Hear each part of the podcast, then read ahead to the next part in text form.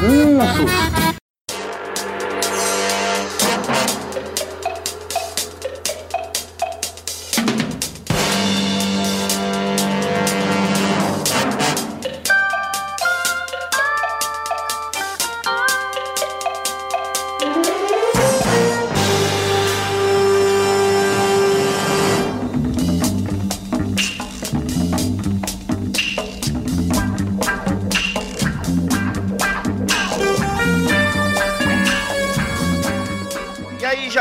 jagunçada! Bem-vindos a mais uma edição dos Sete Jagunços, o podcast primordial do site Arte Final.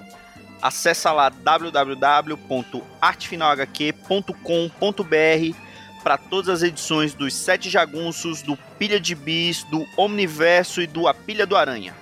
Nós estamos também em todas as redes sociais, é só procurar por arroba ArtefinalHQ no Twitter, no Instagram e no Facebook.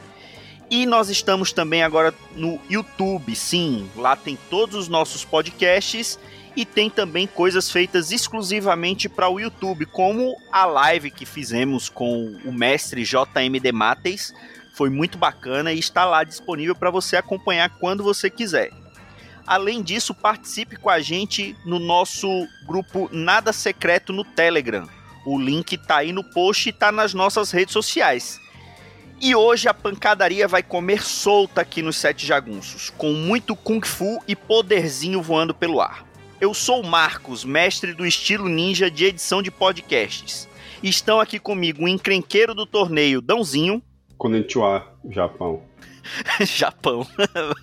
Você ofendeu metade do mundo agora. o guerreiro zen, Maurício Dantas. Com o Kung Fu Panda, Skadush. E o nosso convidado, o quadrinista e inimigo da diversão, Jean Sinclair. Mais uma vez aqui me envolvendo nos jogos de traição e morte dos podcasts brasileiros. Bora lá! Fica aí com a gente que a gente já volta de voadeira.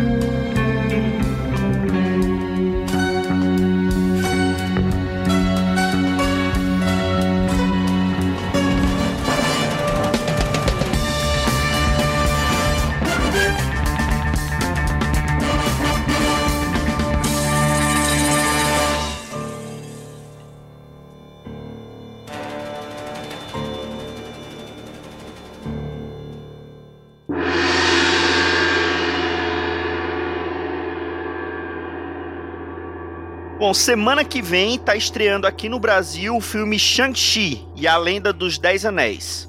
A nova empreitada do universo cinematográfico Marvel, com personagens clássicos da editora. Depois de vários adiamentos e polêmicas por conta das mudanças visuais e de caracterização do personagem, questões de racismo e afins, os primeiros trailers chegaram com mais burburinho ainda. No programa de hoje nós vamos falar das origens e da evolução do personagem nos gibis, suas origens cheias de abordagens caricatas e tantas mudanças que o personagem sofreu ao longo dos anos. Para isso, nós chamamos um dos maiores fãs do Shang-Chi no mundo, o Jean, para ensinar pra gente aqui alguns golpes de Kung Fu com seu estilo cearense, Kung Fu cearense. Vamos começar um pouquinho antes com a criação do personagem, né? Qual foi o contexto que ele foi inserido aqui com, no, nos quadrinhos. Então, Maurício Dantas, você é o nosso responsável por essa introdução ao personagem Shang-Chi. É, o Shang-Chi foi criado pelo Steve Englehart e o Jim Starlin, dois conhecidíssimos nossos aí, né? De tantas outras coisas, Vingadores e é, Thanos e tudo mais, que grandes criadores do universo Marvel e DC também, em alguns aspectos. Mas eles eram apaixonados pelo por aquela onda de de filmes de Kung Fu, de aquela mitologia oriental, aquela é, mística oriental toda que chegou no, no, nos Estados Unidos ali no, nos anos 70 e tudo mais. E junto a isso, a, o Festival de Drogas que, que reinava na, no meio criativo americano, né? Foi ópio. Era ópio para poder manter o tema, né? Era onda, é, né? É, exatamente, né? Acrescentando um pouquinho, Boa noite a todos. Aqui é Jean Sinclair. Obrigado pela oportunidade de participar aqui do Sete Jagunço. E acrescentando, né? O período dos anos 1970 comecinho, 70, final dos anos 1960, as Chinatowns começaram a... que são os núcleos chineses e de orientais que migravam para os Estados Unidos, né? Tinham uma grande força cultural. E muito filme de wuxia chegava nos cinemas dessas Chinatowns. E com certeza o Engelhardt e o, Star, e o Starlin, né, que eram universitários, eram metidos com, com essa galera mais contra a cultura, com certeza frequentavam. E também o sucesso da série Kung Fu, né, do, do David Carradine. Era o que eu ia falar, porque eu sempre soube que veio muito na esteira da série Kung Fu, né, que fez muito sucesso ali no, no nos anos 70, né, nos Estados Unidos e no mundo todo, né. Exatamente. Mas aí a gente tem dois momentos, né? Tem o primeiro momento, que é o Engelhardt e o Stalin viajando bastante ali naquele, naquelas primeiras edições, as cinco, seis primeiras edições do, do título, que ele, eles partem muito mais para essa coisa da, da mística oriental, da, da, meditação, da transcendência, com pancadaria também, mas com todas essa, essas discussões filosóficas, né? Até uma, uma, aquelas misturebas todas, né? De coisa japonesa com chinesa, com, tudo como um grande selo de é oriental, é, é zen e tudo mais. O Dãozinho, o Dãozinho é, confirmando isso, né, na abertura dele. Do... Ah, tranquilo, vocês sabem que foi quem foi que puxou as orelhas deles dois, né? Pois é, aí o Stanley chega e dá, um, dá uma, uma bronca, né? Que achou os primeiros Também teve outra. Também teve outro autor que puxou a orelha deles. O Larry Hama. Sim, eu vou chegar lá. O, Primeiro, eles mostram, né, para alguns amigos lá, tem um amigo oriental que com certeza é o Larry Hama, mas o, o Starling só diz assim, não, mostrei para um amigo oriental e ele achou aquilo tudo muito ofensivo. Mas mesmo assim, a, a princípio, o, o, o Stan aprova e até dá uma força, né? Porque o Starling faz uns, uns rostos genéricos, assim, até definir qual seria a feição do Shang-Chi. E, aliás, tem isso também, né? O, autor, o ator do filme, o Simu Liu, avisou no Twitter que o nome é Shang-Chi. Shang, Shang né? Shang, então, Shang é, puxa mais pro O do que pro A, que a gente está acostumado a falar. Mas é Shang-Chi no Brasil mesmo. Pois é, né? Não tem jeito.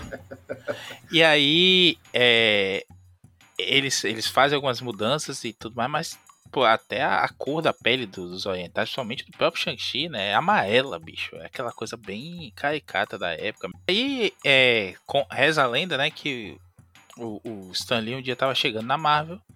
E essa história existe, é, é contada até naquele livro Marvel Comics, essa história secreta. Eu até passei pra você. Isso, que é muito bom. É, fofoca histórica, assim, em 400 páginas. Divertidíssimo. e o Marcos vai colocar o link aí, com certeza. Pra quem Sim. ainda não viu. Caixinha registradora e... aí. e tá, aí o, o Stan um, um, dia chega na, na redação e diz que viu dois, duas pessoas conversando no elevador e dizendo que curtiam o filme que ele assistiu lá porque o filme é a pancadaria do começo ao fim. Aí o Stan chega na redação, chama Englehart e o Stalin e diz, ó, acabou essa putaria aí de, de, filosofia oriental, de viagem de ascendência. Eu quero pancadaria do começo ao fim. O, o Stalin Englehart fica meio puto, sai do, do gibi e, e ele vai parar na mão do Doug Munch e do, do Paul Gulassi, que é a, a, fase, acho que é a mais conhecida até do personagem aqui, que deixou fãs, né, Jean? É, exatamente. O, como bem falou, né? O Engelhardt e o Stalin começam o título e pelos diversos problemas que eles já vinham tendo, feedbacks negativos, o fato do próprio Fu Manchu, mesmo no, no título do Shang-Chi, era muito estereotipado no que eles chamam de perigo amarelo, se não me engano. Né? Que é essa visão que no Oriente é tudo perigoso, tudo místico, mas que era completamente equivocada. E quando o, o assume, né? Ele já. O Starling ainda desenha as edições, aí depois ele sai. E é quando entra o Paul Gullas, que bem no comecinho ainda estava verde pra caramba. Aos poucos você vai vendo que ele vai começando a evoluir. E ele é o artista que estabelece o Bruce Lee como referência para o Shang-Chi. Foi nas edições que ele desenhou, ele desenhou aproximadamente até a edição 49, 50, que é o final do, do primeiro grande arco da revista. E também o próprio Doug Monk, ele emula muito o Engelhart no começo, dá para perceber isso. E aos poucos ele vai colocando as pitadas de, ó, bota porradaria. Ele, ele começa a aumentar as, as, sequências. Tem história dele que com nos três primeiros quadros o Shang-Chi já tá caindo na porrada.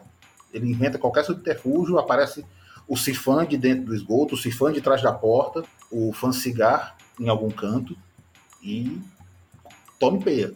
E assim foi, e na medida também ele foi acrescentando muitos elementos de 007 na revista. Muita espionagem, e foi acrescentando os personagens gradativamente, no, de acordo com o que as histórias pediam. Ô, ô Dãozinho, no, uma das coisas mais problemáticas desse início do, do, do título, né, e, e acabou se... A, continuou até por um tempo, é justamente o uso do Fumanchu, né? No começo, ele não é um personagem criado nos quadrinhos, né? Ele é um, um personagem é, de literatura. E, e, essa, essa foi uma das partes mais problemáticas do início, não foi? É, tanto que tem livro, assim, de rotos. Se você botar na, na virtual agora, só escrever só Fumanchu, cara, parece livro que não acaba mais, assim, a filha do Fumanchu, sabe, parece aqueles filmes de, de, de monstro da Universal, sabe, a filha de Drácula, a esposa do Drácula, Drácula 3, sabe, então tem muito, muito, muito mesmo assim, enjoativamente, né? Coisa sobre eh, dessa carga literária dele, né? Mas é aquilo, né? Aquela visão típica mesmo do ocidental, tem do Oriente, que é uma visão muito, muito, muito antiga, né? Vem desde lá, sei lá. Aquela, aquela lição ali pré, pré primeira, pré segunda guerra, quase, né? Não é, assim, vem do Marco Polo, na verdade. Marco Polo já chegou com esse negócio de maravilha, né? Uma coisa meio maravilhosa, meio fantástica, né? Aquele coisa meio mística, né? como o Jean falou, o misticismo é muito presente, né? Muito causa da religião, né? da forma como eles encaram a religião, a religiosidade, a filosofia, então é sempre uma coisa muito misteriosa, né? Aquela coisa da língua que eu não entendo, aquela, aquela escrita que eu não entendo, sabe? Aquela coisa diferenciada. A China sempre foi um reino muito fechado, né? Muito fechado em si, né? Ali em relação ao resto do Ocidente. O próprio Japão também era muito fechado, então é aquela coisa, o que, é que será que tem, ali, né? Então vai, vai se criando vai se criando esses estereótipos todos negativos, né, obviamente, para minar também, né? É uma forma de conquista cultural, né? Passa por isso também, né? Você mina a sociedade com informações sempre negativas, né? Ele é sempre uma coisa ruim, tanto que até hoje é um, é um pejorativo, né? De, ah, coisa de chinês, é esse chinês, né? Ah, acho que algumas partes do Brasil aparece muito isso, né? Ah, isso é um chinês, sabe? Assim, em relação a produtos de má qualidade, né? Uma, uma coisa que você compra no, sei lá, no comércio que é ruim, ah, isso é coisa de chinês, sabe? Então, ainda é muito forte, assim, muito, muito presente, muito estereotipado, assim, no, sempre com essa carga negativa, né? Nunca tem nunca parece algo de bom, nem sempre parece um vilão, né? Acho que o, o, o chega, chega que vai dar uma quebrada nisso, assim, em termos de gibi, de grande produção da Marvel, mas até mesmo os vilões dele é, é, é, são, são orientais. O próprio pai dele, né? A coisa mais emblemática, que o pai dele ser assim, a, a maior encarnação do mal possível, eu acho que é, isso é, é, é o melhor exemplo, né? Como você, para você entender como é, essa visão é, é sempre negativa, né? Sempre uma coisa de. E quando. E pós, né? E como você falou, né?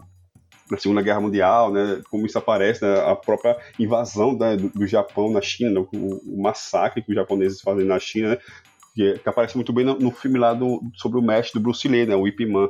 Esse filme mostra muito bem esse, o massacre dos japoneses na China e como os próprios americanos viam isso, sabe? Por mim, pode se matar vocês tudinho aí, sabe? Morre pra lá que não faz não faz diferença, né? Então, e joga, e aquela ideia, né? joga tudo no mesmo balaio, é tudo igual, é tudo a mesma coisa, sabe? Então, é tudo chinês, né? Então, isso é muito, muito, assim, negativo, mas quando eu fui já reler, já, eu, eu li esporadicamente para trás, né? Mas quando fui reler, assim, mais de forma mais organizada, que é quando a Panini publicou, né? Eu achei muito aliviado, assim, em relação ao que eu imaginava como era, né? E como era em outras mídias o preconceito contra contra essa parte mais oriental do mundo, né? Assim, é muito, muito, muito light em relação, tirando isso que o Mário falou da colorização, por exemplo, né, que é uma coisa muito gritante, até, até, bicho, ninguém é assim, né? Tem um limite, tudo que é um gibi de herói, né? Coisa, assim, cultura de massa, porque, pelo amor de Deus, o cara é literalmente amarelo, sabe? Aquele lápis de cor amarelo, aquele, aquele amarelo é. berrante, fazia o sol, aquele, aquele amarelo sujinho, né? É aquele amarelo ali, pô, aquele amarelo todo lama, né? Amarelo, é. vulgo amarelo queimado, que a gente chama. Amarelo, é, cara, é muito amarelo, cara. Amarelo escorbuto, pô. É isso mesmo, pô. Então é muito gritão, assim, tirando isso, né, assim, e Mas assim, é muito mais light do que você pode imaginar, do preconceito assim, cara. E o fato, óbvio, do, que o maior vilão do mundo é o pai do cara, e você também oriental, né? E ele, assim, ele junta tudo de ruim que tem no mundo, né? O cara é, é poderoso, o cara é, é maléfico, o cara é, é envolvido com, com, tráfico, né? É envolvido com assassinato, ou seja, todos os crimes ele comete ao mesmo tempo. Exatamente. Até assim, vendo na própria Marvel Retrospecto, também, né? né? é dono de editora. Mas assim, a própria Marvel já tinha uma visão estereotipada chinesa com o mandarim, né? Que ele já existia quando a revista Sim, sim, verdade. A revista do Shang-Chi foi criada. E é um vilão extremamente caricato. As primeiras aparições dele na revista do Homem de Ferro, bicho, é mascarazinha, é manto, é risadinha, é mãozinha maquiavélica. Aquele é... bigodinho fino, Isso. comprido, né? Ele já era um, ele já era um proto-Fu Manchu. Ele já era as influências do Fu Manchu da literatura trazidas para o quadrinho. E quando a Marvel usa o próprio Fu Manchu nas histórias do Shang-Chi, logo nas primeiras é muito caricata. O fato também que o próprio Paul Gullis e os desenhistas não tinham tanta referência, decoração chinesa, vestuário, bicho, tem umas coisas que eu como artista olho hoje meu irmão, esse kanji tá errado, esse kanji não existe, essa indumentária não é assim, esse negócio tá, tá totalmente esquisito. Então, você via que os caras faziam muito da arte da revista na raça mesmo. E às vezes saíam umas coisas absurdas. É, a gente tem que lembrar que, assim, eles não tinham tanta referência na época, né? Hoje é muito fácil, você dá um Google, como diz o outro, e você já tem tudo ali na mão, né? Eles não, eles tinham que ou correr atrás de algum tipo de enciclopédia, é, referência de, de foto, é, é, complicado. Hoje em dia o pessoal ainda, ainda coloca Buenos Aires como capital do Brasil, imagina naquela época. E no caso do, do Mandarim é pior porque já começa no nome, né? Você nem, nem, nem vê né, cara? Que chama Mandarim, porra, pelo amor de Deus. É esquisito pra cacilda. O próprio Gullis tem. Num dos prefácios, acho que é no Omnibus 2, né? Que a editora de Itacuja não publica aqui ele fala né, que ele projetava a Operação Dragão na parede do, do apartamento dele. Dava pausa no, no, projetor e fazia de olho. Pegava o rosto do Lee de olho, o máximo de vezes que ele podia fazer. Então você vê o quanto os caras faziam muito na raça mesmo. Aí com o tempo e tal, os filmes foram só não mais acessíveis, você vê que o próprio Gullis evolui muito. E quando a, o, a revista, o Monk pega né, e puxa o 007 para dentro das histórias do Shang-Chi, ele já ganha uma outra referência visual. E, a, e, essa referência visual é exagerada, porque tem muito dos filmes do Sean Connery, desculpa, do Roger Moore. São filmes bem exagerados, de, de ciência bem anos 60 e 70, que é muito retrô, e bem exageradona. Ele coloca isso dentro, do, dentro da revista, né? E vai soltando cada vez mais o traço dele, ele ganha cenas, as cenas na cinética do caramba. Muito quadrinho, mas ao mesmo tempo muita referência. Ele mescla bem os dois.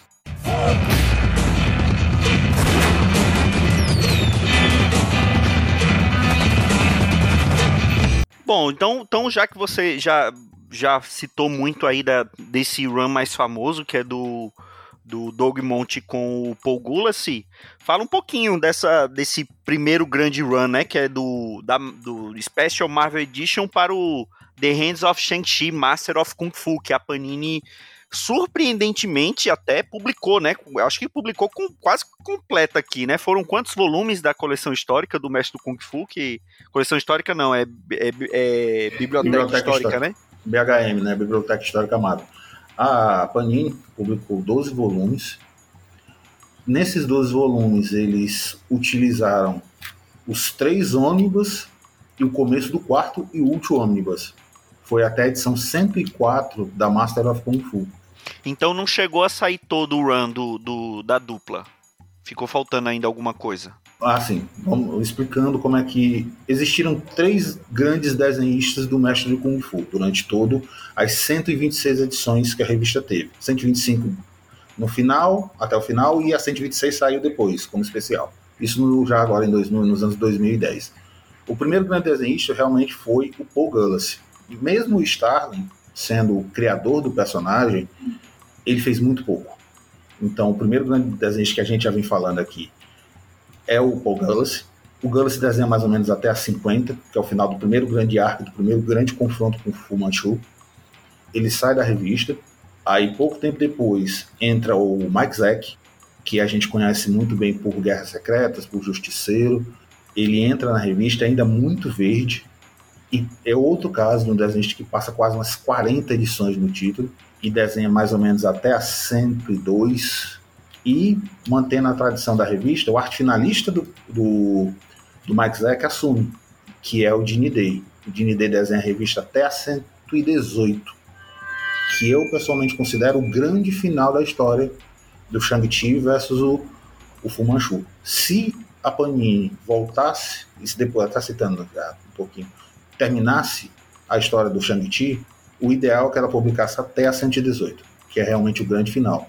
Da 119 até a 125 já são histórias tapa-buracos, e até mesmo lendo o livro do Shan Hui, né, o História Secreta da Marvel, o Doug Monk já estava sob pressão na época. O, o Jim Shooter já tinha assumido a, a editoria geral da Marvel, você já está falando de começo dos anos 80. O grande run do Shang-Chi realmente é os anos 70, praticamente por completo, de 73 em diante, que é quando a revista foi lançada. E o Jim Shooter não gostava da revista, reclamava que a revista vendia pouco. E o Monk, o Doug Monk escreve até a 120. Aí da 121 até 125 entra uma equipe tapa-buraco e na 125 eles encerram a revista de vez.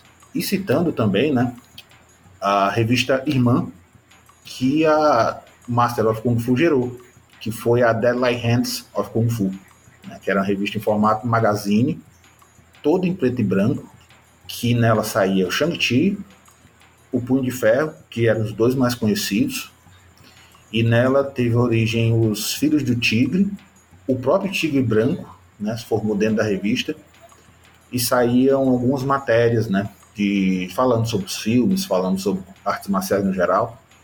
E era uma revista um pouquinho mais diferenciada, porque o formato dela ser magazine, ela abrangia um outro público. Ela já puxava o público, por exemplo, da Espada Selvagem de Conan, que já existia na época, né? Então ganhou muita notoriedade. A Tela Hands of... Oi, diga. E por, e por, ser, por ser magazine, provavelmente também não tinha limitação do Comics Code Authority, né? Esse é o truque. Esse é o truque. Que é justamente o Comics Code Authority, né? Ele funcionava para formatos comics, que é o formato americano tradicional que a gente conhece. Quando passava para o magazine, o Comics Code Authority não tinha, não conseguia fazer o, a influência dele naquelas publicações. Por isso que a Savage Sword of Conan né, era o formato magazine. Era justamente para poder ter um pouquinho mais de, coisa, de, de sangue. Diferente da Conan The Cimmerian, né, que era em formato comics. E a Deadline Hands durou aproximadamente acho que umas 34, 35 edições. E o, o, tom da série foi aqui que eles começaram a inserir aqueles elementos de espionagem que você falou, 007, o MI6, foi, foi nesse run mais, é mais famoso do personagem, né? Exatamente. Porque, por exemplo, quando a série começa, existia o Shang-Chi, né? O, e os personagens utilizados eram justamente os personagens do Sax Homer, que eram o Sir Nyland Smith, no primeiro momento, e o Fu Manchu. Depois ele acrescenta o Black Jack Tar, é o parceiro e grandão fortão que ajuda o Nyland Smith no começo. Só mais à frente um pouco entram o Clive Reston, que praticamente ele é um, uma cópia do 007, até ele, nas primeiras histórias que ele aparece, ele se ele fala que é filho de um agente que tinha permissão para matar. Então você fica ah, pai, Quer dizer que você, isso era o Monkey já brincando com o conceito 07. E por último entra a Lei Ku, que se torna a paixão do Shang-Chi depois na revista e fica um triângulo amoroso entre ela e o Clive Reston. É, acontece esse subterfúgio, essa trama paralela né, né, dentro da revista. Como falei, na 50 termina, 50 e pouco termina o primeiro grande arco, quando eles enfrentam o Fumanchu na Lua, né? Daí, daí você vê como o nível da revista vai crescendo de, arte, de artes marciais, de espionagem até coisas gigantescas, justamente pela influência dos filmes do Roger Moore, né, do 007. Termina esse arco, eles passam um, um período, principalmente na fase do Max Zack, já vindo para os Estados Unidos. Aí você tem uma. eles lutando contra gangues, contra outros personagens, outros inimigos que vão aparecendo, quanto como o Velcro, a Pavane, o, o Zaran. Tem que lembrar não confundir com os Zartan do G.I. Joe, é o Zaran. O Executor aparece várias vezes, se torna vilão bucha recorrente da revista. E a última fase, que é quando o Mike Zack sai e entra o Gene Day, já é a fase final, aí eles entram de vez na parte filosófica do personagem. Não que ele não tivesse filosofia, né? Ele tem, a maioria dos diálogos do Shang-Chi são contemplativos e tal. Ele é um personagem que evita a luta, por incrível que pareça. Ele é o mestre do Kung Fu, mas ele sempre é um personagem que evita o combate, a não ser que seja extremamente necessário. E ele sempre fica nesse dilema, né? Por isso que eu usei a brincadeira dos jogos de traição e morte no começo. É um mote do personagem que ele começa a ficar cansado de estar sempre envolvido no, na espionagem. Espionagem quer dizer traição, quer, quer dizer que ele vai enganar as pessoas e ele não gosta de mentir, né? O Shang-Chi clássico, por assim dizer, é um personagem muito íntegro dentro da filosofia que ele segue. E essa última fase do Gene Day e o próprio Dogman aí ele vai de vez, tem muita edição contemplativa. Um personagem que vai aparecer agora no filme, que tem um grande destaque visual, que é o Arauto da Morte, o Death Dealer, ele aparece ele, né, justamente nessa fase e termina no grande confronto final na 118, como eu falei. E, e você, Maurício, você, você pegou para reler essas bibliotecas históricas da Marvel, você pegou os importados? Só uma coisa, é coleção histórica Marvel mesmo, é da, da caixinha que teve a do Hulk. É, é, é, a biblioteca é aquela versão mais de luxo, né? Capa isso, dura, é verdade. Isso, é. É, mas não, eu confesso a vocês que eu tenho uma resistência, não sou muito fã desse comecinho, não. Já tentei alguns anos até reler, mas aqui tô por outra. Ainda bem que a gente tá distante, né? Estados distantes. Porque eu vou, eu vou xingar o, o Paul Glass agora aqui, que eu não gosto do desenho dele. Eu acho a narrativa dele em si legal. Os ângulos, e claro, nesse comecinho aí ele tá aprendendo ainda, como o Jean falou, ele tá bem verde ainda. Mas se você pega, por exemplo, a, a minissérie do Marvel Max, que a gente vai falar daqui a pouco, e parece que ele não evoluiu nada, sabe? É, ele desenha olhos muito grandes, não é olho de mangá, eles são largos. E quando ele desenha os personagens de lado ou de três quartos, assim, os olhos continuam de frente, sabe? E é um negócio muito estranho. Ele mistura, às vezes, umas coisas parecendo desenho de, de fanzine, como o Starling fazia no comecinho também. E algumas outras coisas são muito legais. Os cenários que ele desenha são muito bons, a, a, a sequência de luta são bem bacanas e tudo mais. Mas aquelas caras, bicho, nossa senhora, eu me lembro aquele desenho Invasão dos Estados Unidos, que passava na TV Globinho, que eram uns aliens com os olhos largos, assim, bem humanos, mas eles tinham esses olhos estranhos. Nossa, eu acho que todo mundo parece alienígena nessas histórias dele aí. Eu é, confesso que é preconceito meu, mas eu não, não gosto muito, não. É, o Jamerson até já quase me bateu também pelo Twitter quando eu comentei isso, porque ele é fãzão do Gulassi, né? E me mostrou umas artes dele lindas da Viúva Negra, uns pin-ups muito bons, mas não, no geral, não, não me desce, não. É normal, Pulei, bicho. é normal, bicho. É como eu falei, né? Ele é muito naif quando começa. Tipo, fazia mesmo. O importava era a expressão dele na, na arte, né? Essa visão muito de, de arte moderna, da expressão ser mais poderosa do que a própria técnica em si. E às vezes pecava muito, pecava em anatomia, tinha muito problema, às vezes de enquadramento, perspectiva errava pra cacilda. Enfim, ele vai melhorando realmente mesmo, já nos, acho que nos 10 últimos edições, lá para casa dos 35. Pronto, depois do, do, do, confronto dele com o gato, que era mais ou menos na 33, 34, que é o grande Nemesis do Shang-Chi, o Shen Kui, o gato. Aí dali até o final, meu amigo, aí ele tá no auge. Aí eles, quando ele sai, ele já tá um artista melhor, e esse spin-up, né, que o Jamerson te mostrou, já é o Gulas já mais evoluído, mais para frente mesmo. Ele evolui como, como artista mesmo. Tanto que depois ele prefere mais, ele fica fazendo mais projetos curtos, minisséries, do que propriamente o ritmo mensal. Ele é um, mais um artista que, que viu que não dava para fazer revista mensal. E eu sei que o Maurício odeia quando isso acontece. E agora você é fã dessa fase, né, Dãozinho? Eu gosto, eu gosto um bocado, sabe? Eu acho que assim, você pensar na coisa da época, até coisa da época do próprio, do próprio Star, né? Que tem umas viagens muito doidas, umas coisas meio chatonas. Ele, não, ele tava, ele tava viajando no ácido ali total nessa época. Esse era o auge dele, né? Então, mas mesmo assim ainda, ainda passa, sabe? Até porque não demora muito, ainda passa. Mas eu gosto, sabe? Não tem, tem aquela carga de texto, aquelas bobagens da época, mas assim, é muito mais diluído do que acontecia em outros títulos mais famosos da época, sabe? Então, e assim, e, e, uma coisa que sempre me incomodava, então, realmente, ele enfia, você percebe ele enfiando cada vez mais luta e ação, mas naquela ação, sabe, 24 parras de porradaria, não, sabe? É uma coisa também tem um, umas passagens assim, umas viagens meio doidas, meio erradas, né?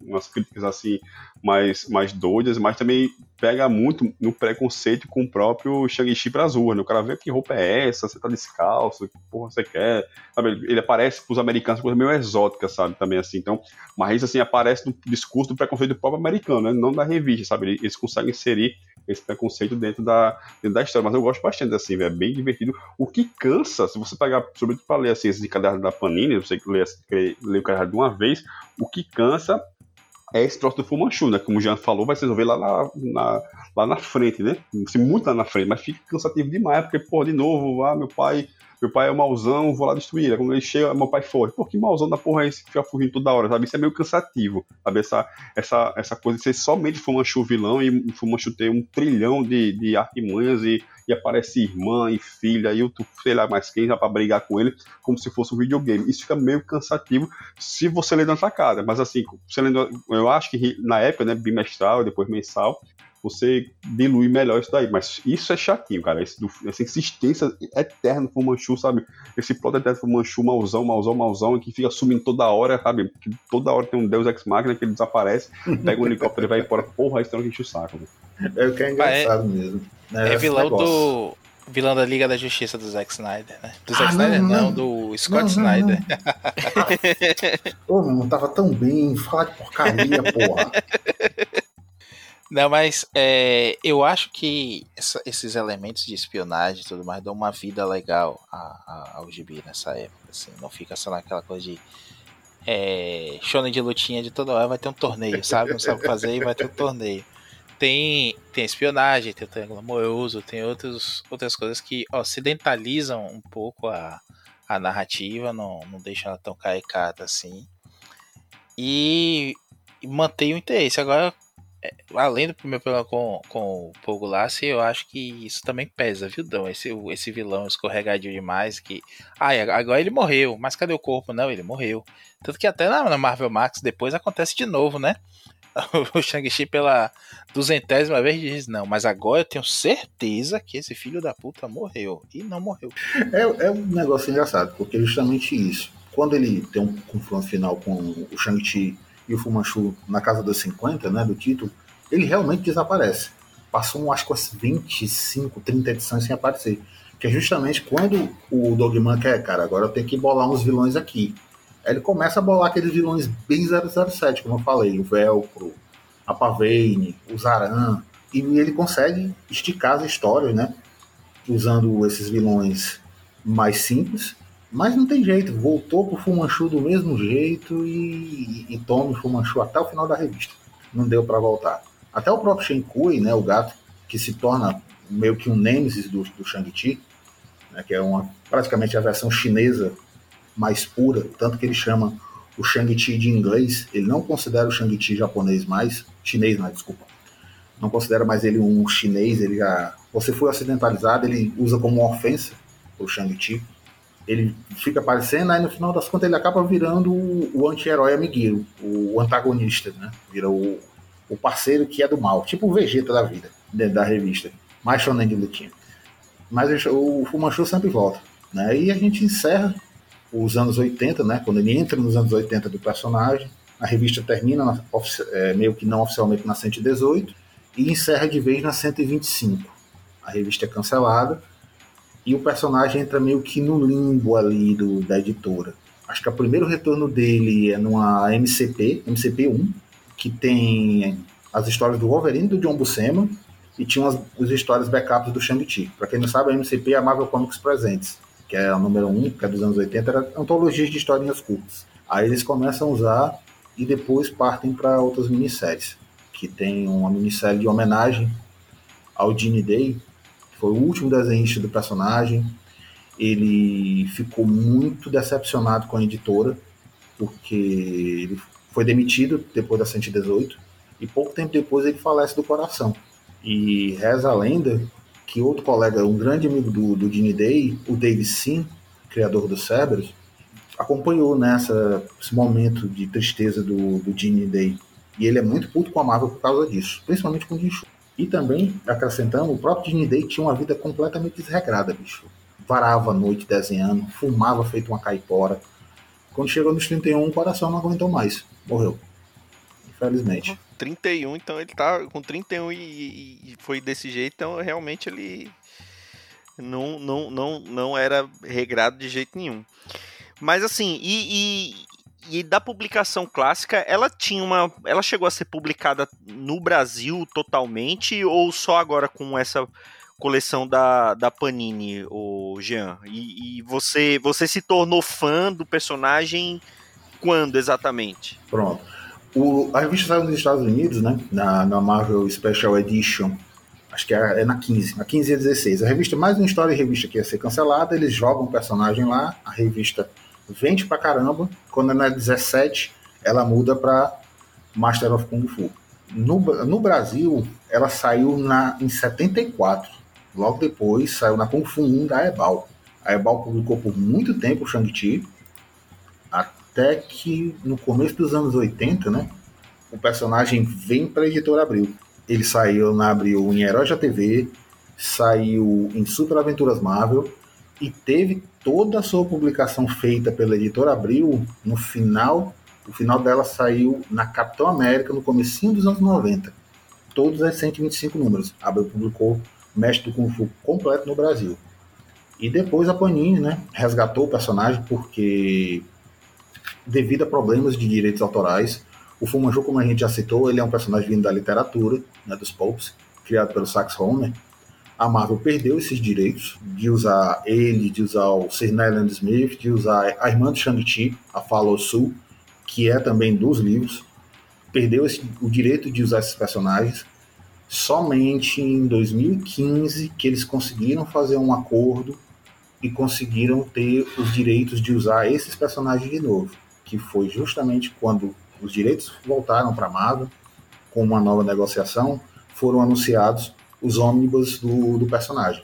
Os, foi anunciados quatro ônibus, publicando toda essa fase clássica, mais dois ônibus da Deadline Hands of Kung Fu. Pessoalmente falando, me faltam os dois últimos: o volume 4, o ônibus 4 do Shang-Chi, e o ônibus 2 da Deadline Hands.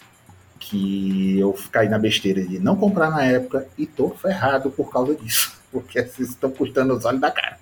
É, com... E com o dólar do jeito que tá, então, hein? Você é louco, bicho. Bom, e aí, aí, depois disso, como você falou, o personagem ficou meio que esquecido ali na, na Marvel. Teve algumas tentativas de. É, de resgate deles, né? Mas é, não, não foram muito bem sucedidas, né? Teve um ali nos anos 90, Master of Kung Fu Bleeding Black, ali é. no comecinho dos anos a, 90. Isso. A Bleeding Black foi praticamente uma homenagem pro Gene Day, que foi desenhada pelo irmão do Gene Day. Ah, essa daqui é que é da, é que é da homenagem, né? É a homenagem, é uma edição especial, saiu lá fora. Aí ele ficou vagando, saiu um, saía em histórias curtas na, na MCP. Aí na segunda metade dos anos 90, ele faz o crossover com os X-Men, até saiu aqui no Brasil faz crossover com a Electra. Essas duas histórias foram publicadas aqui, que é onde a gente tem o Shang-Chi com tatuagem no braço. E por último, ele aparece na Hero Soraya, do John Ostrander e do Pascal Ferri, na 17, acho que é na 17 e na 18 que ele aparece. E ele tá sem tatuagem. E o Ostrander ainda faz uma sacanagemzinha. Ei, cara, tu não tinha uma tatuagem não, né? Acho que ele bota o punho de ferro ou o Luke Cage pra falar. Aí ele bota o, o Shang diz: Não, meu filho, eu nunca ia profanar meu corpo com uma tatuagem, não. Eu digo, tá bom, né, pai? Respondeu só um é rena, kkk. Exatamente. Pronto, ele tem essa aparição na, na, na Heroes for Hire. Aí no comecinho dos anos 2000, que a Panini já publicou, né?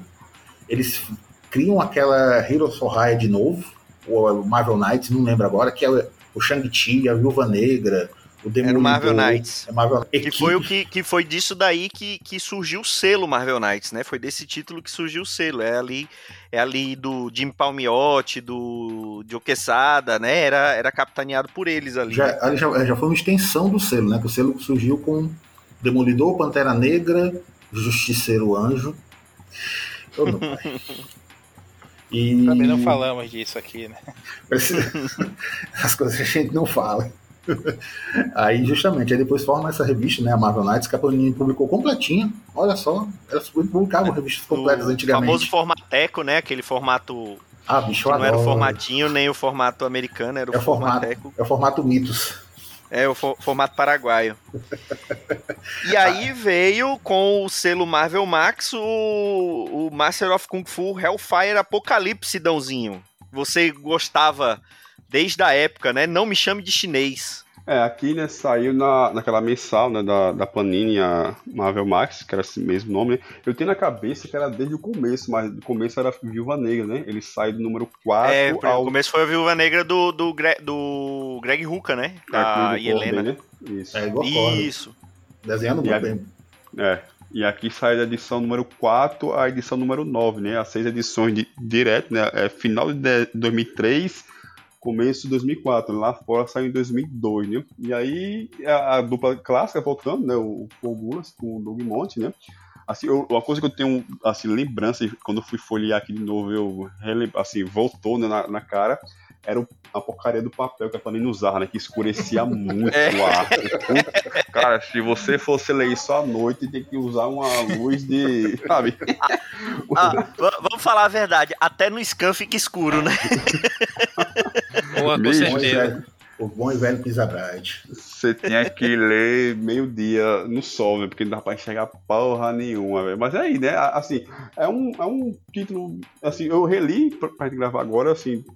É, óbvio, na época eu gostava mais tal, mas não é ruim, não, cara. É um, é um filmão, assim, é um filme de ação da época, sabe? Aquele filme de ação, ainda que aquela coisa meio oitentista, mas já bem mais moderno, né? Tem a coisa da, da espionagem, o, o M6 mais presente, só tem o Black Jack, tá, né? Como o Jean falou, não, não podia mais usar o o, o cenário Smith, né? O Fumanchu, ele, ele não só perde o nome, como ele perde nome algum, né? Então ele aparece lá como outra figura, e depois, quando é revelado que a figura era ele, é, ele vira o pai do, do Shang-Chi, né? Ele não tem mais nome, né? Não é mais nomeado, então fica por isso mesmo, né? E aí, aquela coisa, é, é, a estrutura mesmo de filme de ação, sabe? De, do Shang-Chi, aquela coisa meio Rambo 3, né? Ele escondido, tô em paz, não imagina nada, e aparece um cara dizendo, ó, oh, quero tua namoradinha, tá ferrada. Aí vira a namoradinha, vou lá salvar minha namoradinha, só que ela casou com meu melhor amigo, né? Virou um do Casmurro às avessas o negócio, né? E aí, mas assim, é um filmão bom de ação, sabe, com porcaria leve, né? Tem lá sua, suas besteiras da época, mas assim, é uma boa história. Mas aí eu tive que dar razão a Maurício, especificamente daqui, né? Que o Pogo Laço, ele forçou a barra, né? Todo mundo é galinha, né? Os olhos é do lado, né? é aqui do, do lado, Não, uma galinha, tá, né? Desenho, eu, eu terminei de ler também, eu reli agora pra gente gravar, foi, foi essa minissérie. O desenho tá ruim, viu? e o olho não, é assustador. Pra ele tá ruim, ele tem que melhorar. Agora, meu amigo. Tanto é que eu, eu, eu vendo aqui, né? A, a única capa que ganha é a primeira, né? Pra mostrar na estreia do Mestre Kung Fu. Tá, ah, né? depois, Altamente depois... inspirada em Missão Impossível 2, aquela capa. É o isso, Tom Cruise, isso. é o Shang-Chi Tom Cruise. Dele, né? Ele tá cara do, do, Tom Cruise, né? Bicho, na hora que eu vi aquilo, eu vibrei. Eu fui doente do Missão Impossível 2, me julguem. E. Aquilo é Matrix fiquei... total, bicho. Aquele óculos né? escuro. Aquilo... Não, é verdade, não. de óculos escuro, é verdade. O Zeitgeist na época, né? É, couro preto, fundos pegando fogo. Meu amigo, o Jean naquela época vibrou, ficou maluco. E depois daí as capas só são o Poder Supremo, que era um carrinho alto na época, eu não gostava, né? Além do Cage, né? O Cage também tem, ganha, ganha uma capa. Ei, pô, peraí, pô. Ei, pô, Cage é legal, bicho. Não, o Cage é muito bom. Não, mas assim, o que eu, o que eu, o que eu destaco é, dessa minissérie, né, desse perfil né, de, de filme de ação da época, né, essa tentativa de, de trazer o personagem à tona, né, de, de, aquela revitalizada nos conceitos, né, de tudo mais, né, de, sabe, esquece aquela coisa mais oriental, tem aquela coisa meio oriental mística, né, mas ela tá bem mais, mais da época. Mas assim, o único, assim, tirando a arte, né, que é uma arte meio assustadora, né, principalmente os olhos, e assim, não é só de oriental, não, né, é olho de todo mundo, né, todo mundo tem um olho assustador. Mas assim, a única coisa que eu lembro dessa crítica na época, a gente, assim, muita gente falando exatamente sobre isso, mas aí uma crítica especificamente ao Marvel Max, né, que assim, que a única coisa adulta da história é o Blackjack falando palavrão, né? Sabe, foda, porra, tirando é, isso. É, apare aparece, um, um, aparece um, alguém explodindo, tomando um tiro na cabeça, mas só, né? braços, assim. Não, É. mas tem aquele, tem aqueles soldados bizarros que saem do nada, aquele não sei o que, ômega. Aí Sim. tem a, a, a sargento, acho que é sargento, sargento Rock, a mulher tá com um, um micro maiô, assim. Sim, não, sim, É, é pra dizer que é adulto, aí tem a mulher É. seminua, né? palavrão Coisa que e o- tiro na Coisa cabeça. que o Mank botava nos anos 70. E o Gulas É. botava mulher de biquíni o tempo inteiro dentro da revista. E não era Max. É, então, mas é isso que eu digo, né? A, a crítica que você fazia isso, porque a comparação óbvia era com a Vertigo, né? A Vertigo fazia gibi adulto sem gibi adulto, sem essa papagaiada, né? Porque, cara, ó, isso aqui não dá. Acho falado pra ele, ó, bicho, ó, mano, isso aqui não dá não pra ser Marvel Max. A gente também bota as palavrão aqui, a mulher nua e tudo na cabeça. Ah, beleza. Vai pro ser Marvel Max, sabe? Então, Eu lembro que no, no- isso fez um burburinho enorme na época. Tava todo mundo falando, porra, volta a, a, a equipe clássica e numa minissérie Marvel Max. Marvel Max tava no. no tava ali na, na crista, né? Tava começando aqui no Brasil, lá nos Estados Unidos também. Tinha tido algumas séries que tinham chamado a atenção. E, e aí, pô, vai ter muita porradaria, vai ser, e no final, não, não- assim, não justifica ser Marvel Max, né? É uma história é, que tem ali seu- seus atrativos. Eu, particularmente, não achei muito interessante. Não vi o, o roteiro do Doug Monte ainda passa assim, mas não é nada demais. Mas a, o- os desenhos, pra mim, eu achei muito fraquinho, muito fraquinho mesmo.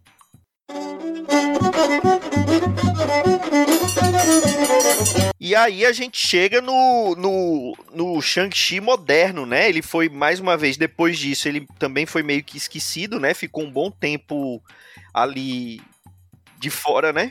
Tem uma versão, mais uma versão dos Heróis de Aluguel, que saiu mais ou menos na época da Guerra Civil, 2006, 2007. Sim, sim, sim. Isso chegou a ser publicado alguma coisa por aqui, né? Bem pouca coisa saiu Pouca coisa.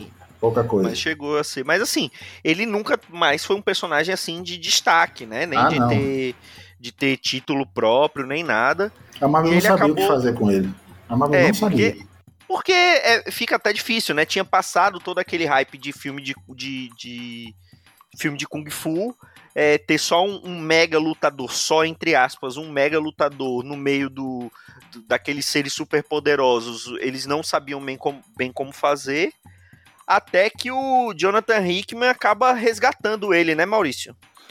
Um pouquinho antes, né? O, ali no comecinho da, da Heroica tem os, os Vingadores Secretos. Que a gente Sim, é verdade. A gente tem aquele arco com o Deodato, que ali sim, o, o Shang-Chi tá Warren bem- Ellis, né? O Não, escritor do que não... Não, É o Brubaker Brubaker, mesmo, é, o é. Warren Ellis pega depois, é verdade. Ele tá. Agora, finalmente, o, o Shang-Chi tá bem desenhado, né? O Deodato tá numa fase bem legal ali. Apesar de todo mundo tá parecendo que tá usando enchimento na, na batata da perna, na coxa e no ombro. Mas o desenho tá muito bom ali do, do Deodato. O cara tá destruindo as sequências de ação, são muito legais também. O Deodato é muito fã do Shang-Chi. Pois é, e o Deodato é karateka também, curte artes marciais e tudo, então ele pesquisou mesmo, né? Tem um, tem um pôster muito bonito do, do Shang-Chi de lado, assim, com o dragão no fundo, aí com uma iconografia legal. E pesquisada, né, Jean? Aí a, é, a gente vai ter essa aparição dele, mas é mais, mas nesse arco que a gente tem de novo o Fu Manchu, né, como vilão. Ele restabelece, né, o Guru Baker. Ele restabelece principalmente o Fu Manchu.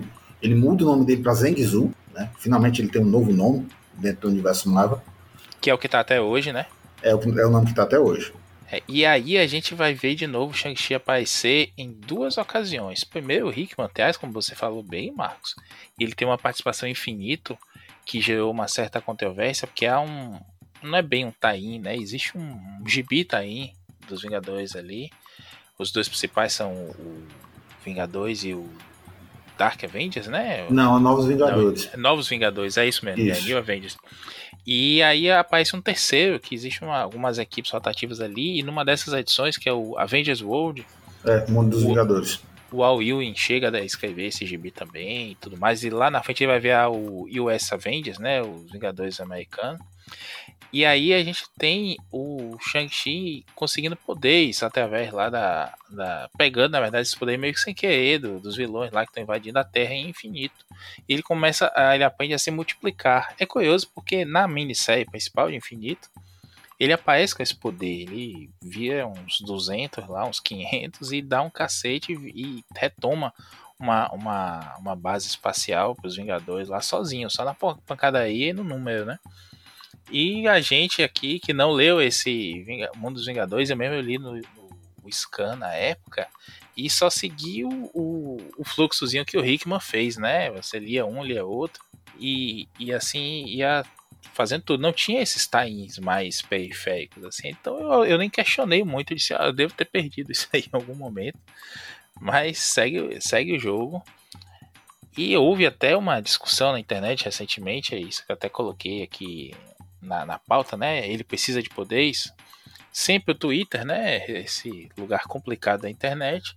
Apareceu uma galera dizendo que o fato dele ser Shang-Chi, o mestre Kung Fu, um especialista em arte marcial chinês, é uma coisa muito racista e que ele teria direito também a ter poderes. Por que não ele ter esse poder de multiplicação?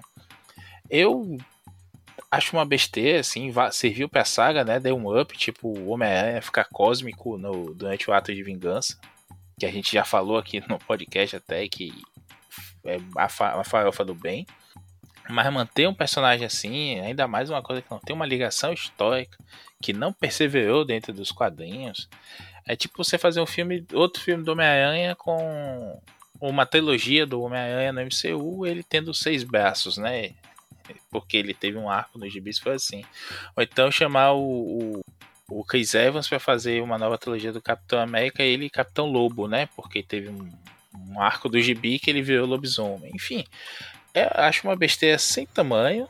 É, não entendo essa, essa maluquice de dizer que é preconceito, o cara ser criado como um mestre de, um mestre de Kung Fu e dizer que esse é, essa é a habilidade dele, né? Nem todo mundo na Marvel tem poderes, a, a Viúva Negra tá, tava aí, né? agora processou e não vai estar tá mais mesmo.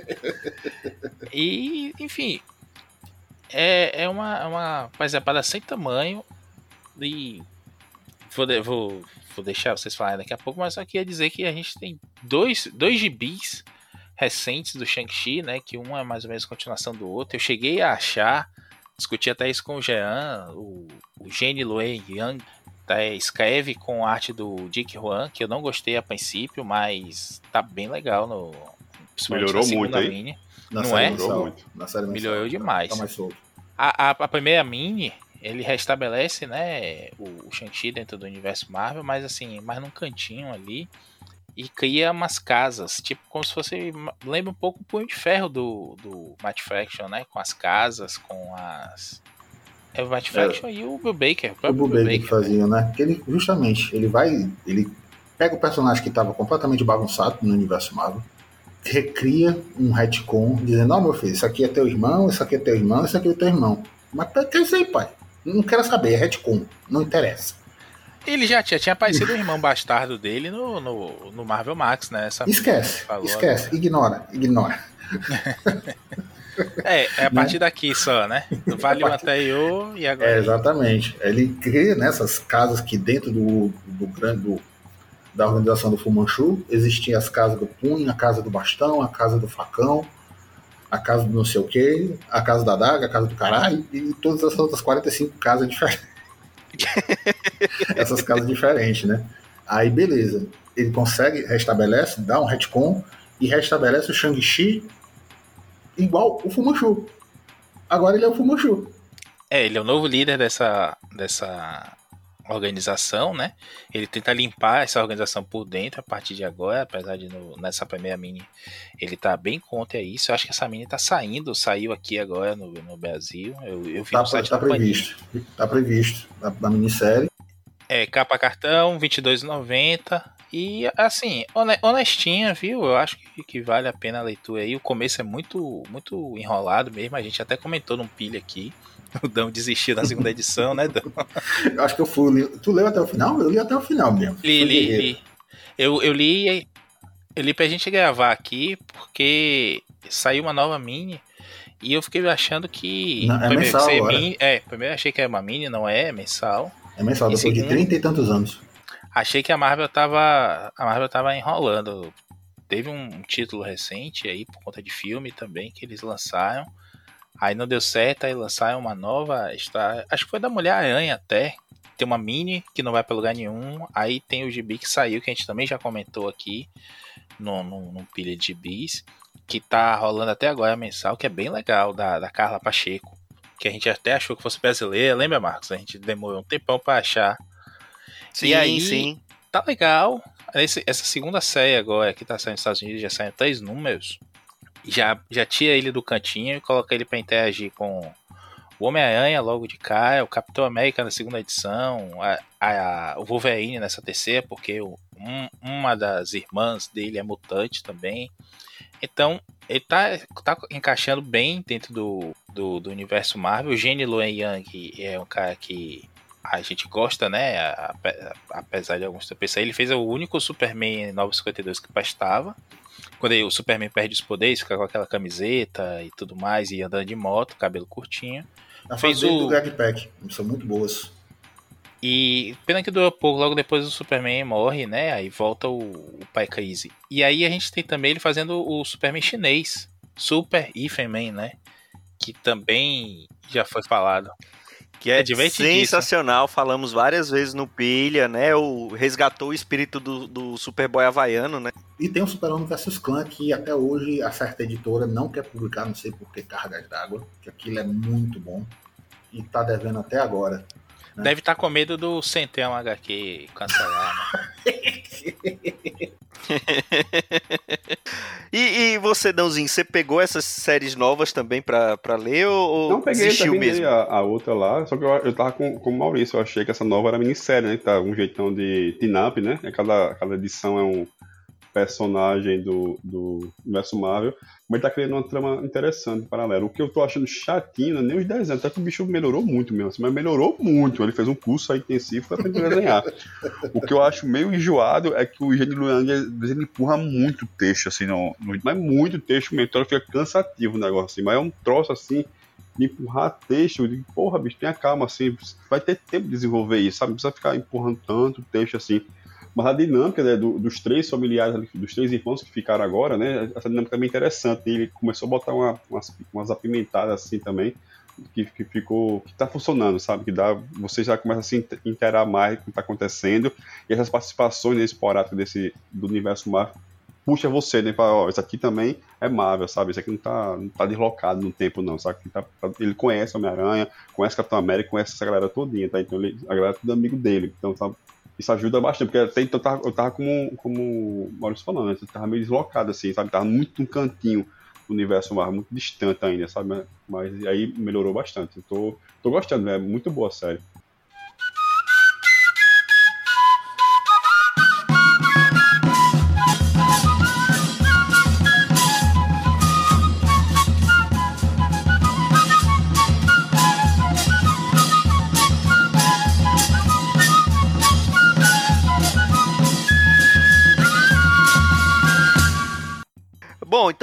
Falar um pouquinho agora do que a gente espera do filme, né? Porque o filme, afinal, o filme estreia na semana que vem. Vamos fazer um pouquinho do histórico da, da produção, né? Porque é, principalmente depois ali do Pantera Negra, que teve aquela questão da também da inclusão de, do, do elenco, muitos atores negros, eles a Marvel é, tentou fazer isso agora também com, com o Shang-Chi, trazer vários atores asiáticos, o, o, o próprio diretor também, né, tem, tem ascendência asiática, e depois de toda a, todo o problema que teve com a anciã, né, que foi acusado também de whitewashing, né, quando foi feito o filme do Doutor Estranho, e, e aí agora tão, tá, tá todo esse hype em cima do, do Shang-Chi, inclusive o Simu Liu, ele tem um- um- uns tweets antigos ele se oferecendo pro papel, não foi, o, o Tem, Jean? tem, tem. O, o- assim, o,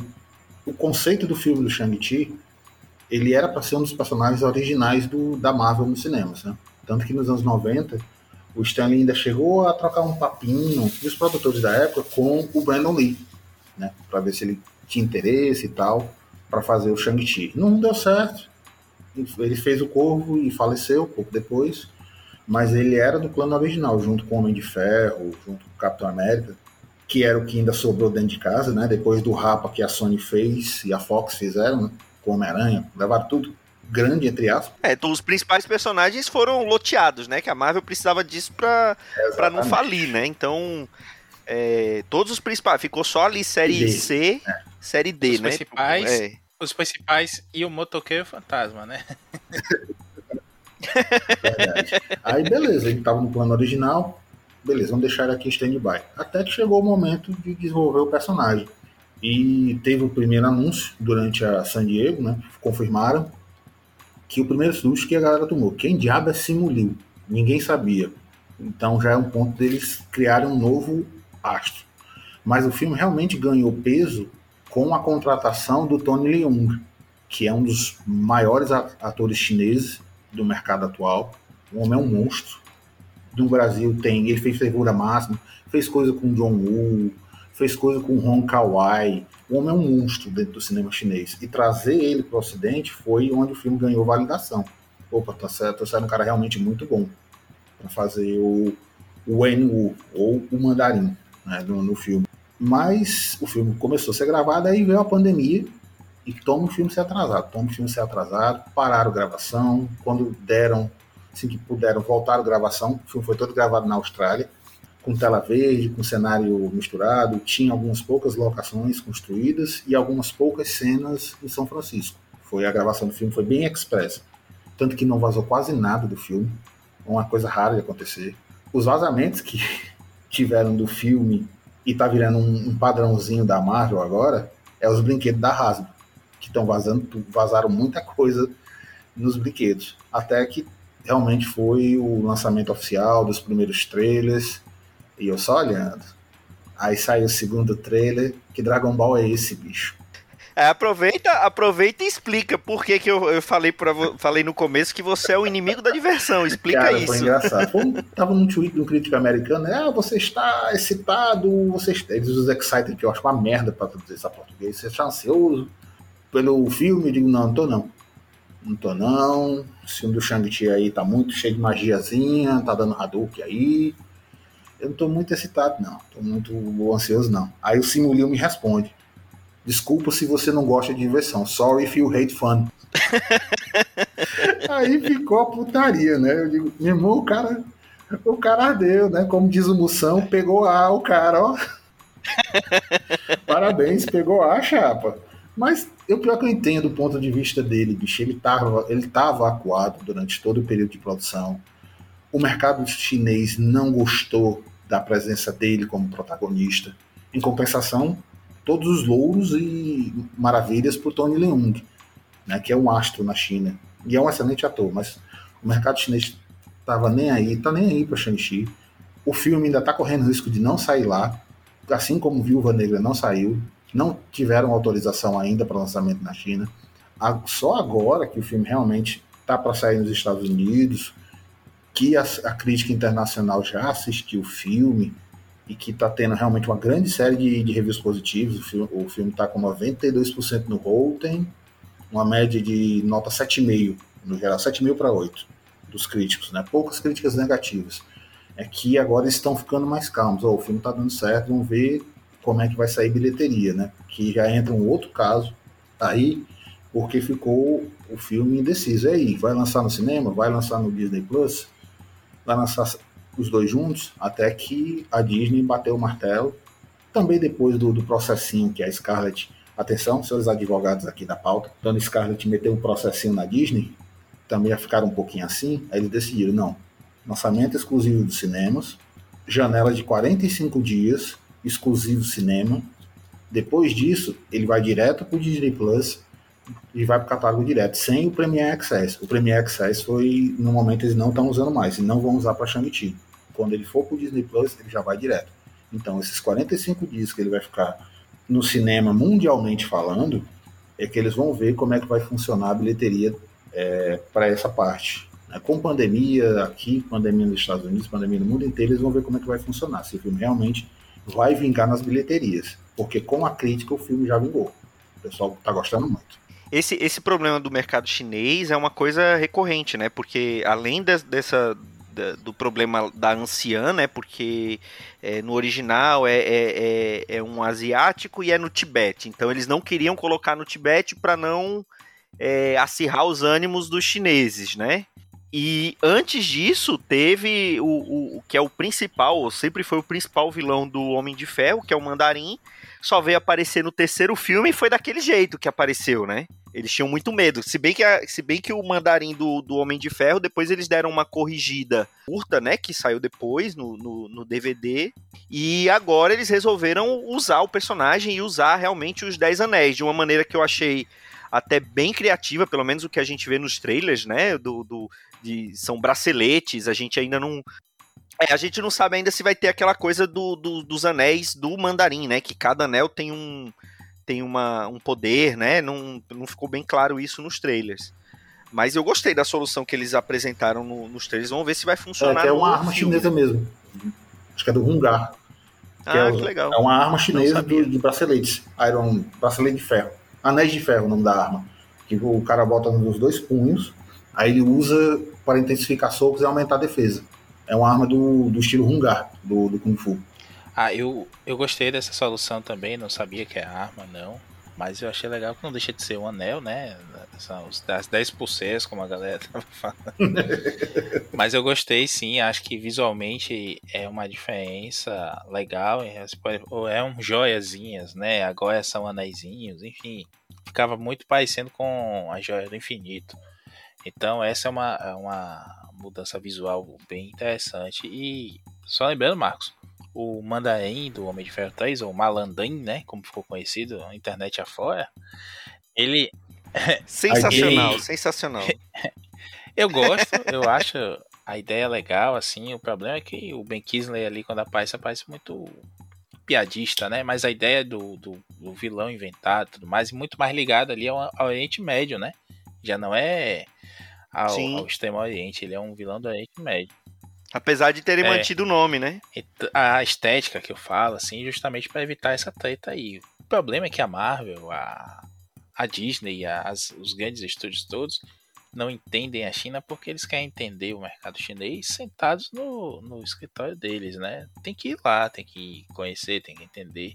O Michael Bay, olha para isso que vou, vou ter que elogiar o Michael Bay conseguiu entender melhor o mercado chinês para lançar aquelas porcarias dos últimos Transformers lá e garantir o, os bilhões, né?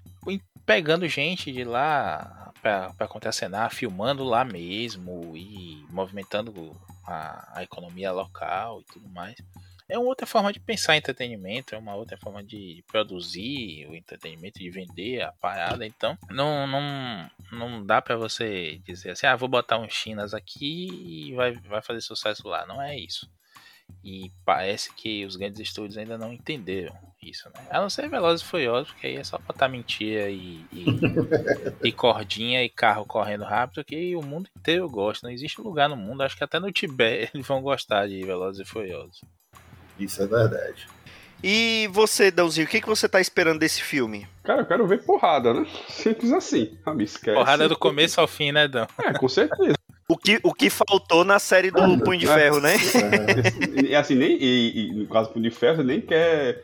Você quer pelo menos uma porradaria convincente, né? Porque a do Punho de Ferro, quando tinha, era. Ah, não, tá brincadeira, né? Isso aí não. Isso não é porradaria, né? Então, não, a, primeira, a primeira temporada é horrível. Na segunda dá até uma melhoradinha mas depois que o, o, o chefe de dublês falou que quem treinava para valer era a Jessica Henwick, aí ficou mais claro ainda que realmente ela roubou a série para ela mesma.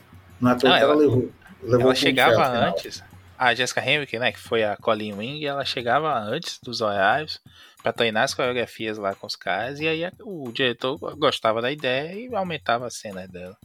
Cara, eu nem terminei, eu nem terminei a primeira temporada, mas a gente vê a segunda, sabe? Então, mas é, eu acho que o batido é esse, sabe? É, é porradaria do começo ao fim, porrada mesmo, que às vezes falta, né? Alguns filmes da Marvel, essa porradaria mais mano a mano também, né? Eu lembrando que. Aquela é, trocação honesta, né? Aquela é, cinco minutos soco, né? É. Exatamente. aquela trocação de etapa segura, né? Porque você esquece aquela coisa do, do, do Star do começo, né? Que cola, né? É só lembrar, né? O nome, o nome do gibi né, era, era As Mãos de Shang-Chi e Mestre Kung Fu, né? Mas Mestre Kung Fu não da, da filosofia, né? Não é um, um, um, o que aconteceria se, se o Xing fosse feito na Marvel, né? Porra, né? Vamos, é porradaria, né? Eu quero ver porrada, porra. É, o negócio é uma, mexe com Gifu à toa, né? Se bem que agora com essas fotos do Cowboy Bebop, eu já tô começando a repensar os conceitos aí das coisas. que volúvel. E você, Jean, o que, que você tá esperando do filme? Você já, já o gostinho ruim dos trailers passou? Você tá esperançoso? Eu decidi deixar a amargura de lado. Não adianta. Não adianta ficar amargurado, só quem vai sofrer sou eu. Tá vendo, Maurício? Aprende, Maurício. Não tenho amargura, não. Eu, eu apenas tenho reclamações a fazer. Mas eu estou de coração aberto. Em chamas, mas aberto. Não, eu deixei a amargura de lado. Tá, já vai ter então, como a gente diz o ditado, tá no inferno, abraça o capeta. Então, vou lá ver, tô acompanhando, vendo tudo que tá saindo. Eles melhoraram muito a divulgação agora nas últimas duas, três semanas. Melhorou mesmo. Eles estão, parece que agora, oh, alguém tem que falar desse filme com gosto, com prazer, né? E finalmente estão fazendo isso. E eu tô sentindo que pode ser que o filme dê certo. Eu espero que quando eu assisto eu goste, eu venha gostar do filme mas vou, vou de coração aberto, mas com um pezinho atrás. Vamos ver. E, e, a expectativa é por ser é, realmente o, o, início da fase 4, né, no, da, da, Marvel, porque depois do Ultimato teve o, o do Homem-Aranha, que foi daquele jeito, depois Viúva Negra, né, que, que não é um filme da fase 4, né, porque a gente é, foi, um, foi um filme anterior, porque a personagem morre no Ultimato, e agora que realmente é o início da fase 4 nos cinemas, né? Então eu também tô bem esperançoso, tô querendo ver muita porradaria, né? Muito aquela coisa de, de resgate mesmo de, de, de filme de Kung Fu, com coreografias bem feitas, coisa que o primeiro Matrix teve também, né? As coreografias de luta bem feitas, então vamos ver como é que vai ser isso agora no, no padrão Marvel de qualidade. Tô bastante esperançoso. E espero também que seja um filme bacana e é um, um, gênero diferente, né? Que a Marvel ainda não tinha lançado, que é o que é a parte de, de luta, né? De artes marciais, né? Que ela já fez todo tipo de subgênero com, com os super-heróis, estava faltando essa parte, né? De, de artes marciais. Vamos ver se vai se vai funcionar legal. Também estou bastante esperançoso. É, se seguirem por esse caminho de de bastante ação mesmo, com, com uma história interessante, minimamente interessante que seja, e não tente ficar querendo ser o filme sensacional da, da época, é pipocão, bicho. O Shang-Chi sempre foi pipocão, tem que ser pipocão. E eu, tô, eu me empolguei, eu, eu gosto muito do, dos reviews do Robert Sadowski, né? Eu, eu acho assim, quando eu assisto e vejo as críticas dele, tô mais ou menos no, no mesmo espectro de opinião dele. E ele já comentou na semana até eu aqui que a gente está gravando, ou seja, 15 dias antes da estreia, que ele gostou do filme, que ele achou uma aventura bem divertida e que tem ação suficiente. Se foi isso mesmo, diferente do recente Snake Eyes, que foi uma decepção, tanto em termos de história quanto em termos de ação, você tem um filme cheio de ninja e você não tem mais do que cinco minutos de, de, de pancadaria honesta, assim, sabe? Então, aí, meu amigo, eu, se eu quiser filme de arte, eu vou no cinema de arte. Eu quero ver porrada. Bom, acho que é isso, senhores. Então, Jean, muito obrigado pela tua participação aqui, por engrandecer você, o maior fã vivo do Shang-Chi no Brasil, quiçá no mundo. É, quando você tem 1,93m, né? Aproveita e faça aí o seu jabá, onde os nossos ouvintes podem lhe encontrar nessa internet de meu Deus. Primeiramente, quero agradecer o convite de vocês. Agora vocês são um podcast internacional, tem um garbo, referência e convidados. Deixar esse humilde cearense entrar por aqui, mas estamos por aí na internet. É, quem quiser me acompanhar, eu estou no, no Facebook, no Twitter, que são onde eu realmente eu posto mais posto meus trabalhos, posto sobre nerdices no geral e as minhas críticas de cinema no meu site pessoal, o Cena 2, www.cena2, por extenso, cena2, tudo junto, cinema.com.br, onde eu publico as minhas críticas de cinema. E que a dona Disney não vai mandar a cópia para a gente assistir antes, né? Que elas não mandam cópia, cópia aqui para o Ceará, só mandam para São Paulo. Desgraçados. Mas estamos lá, estamos lá sempre, na, no Facebook, Twitter, fazendo postagem de tudo um pouco. É isso, todos os links aí, todos os contatos do Jean estarão aí no post para você acompanhar. Dãozinho, obrigado, viu, pela sua por você se dignar a aparecer aqui com a gente. Sayonara. Olha só. Ó, oh, Mal, você tem que vai ter que vai ter que dar um jeito de, de pro, proteger o Dãozinho aí depois dessas ofensas gratuitas no início Não, e no final. Só quero que o, o Dão na edição coloque aquele barulho de daquele gongo gigante oriental aqui. Nossa. Vai, é o, como é o nome do, do é o Shitako Yamazaki, ele vai colocar o a trilha do, do, do Chapolin, olha aí, pra alegria do, do Maurício. O Dão é capaz de botar até matar o combate aqui nessa zona. olha aí, cheio de, de, de ideias pra você, a trilha do filme, trilha da Operação Dragão, pô. Pega lá e taca no, no podcast e acabou. Pronto, tá, tá, fechado, tá fechada a trilha sonora. E é isso, pessoal. Esse foi mais um Sete Jagunços. Até a próxima. Um grande abraço e tchau.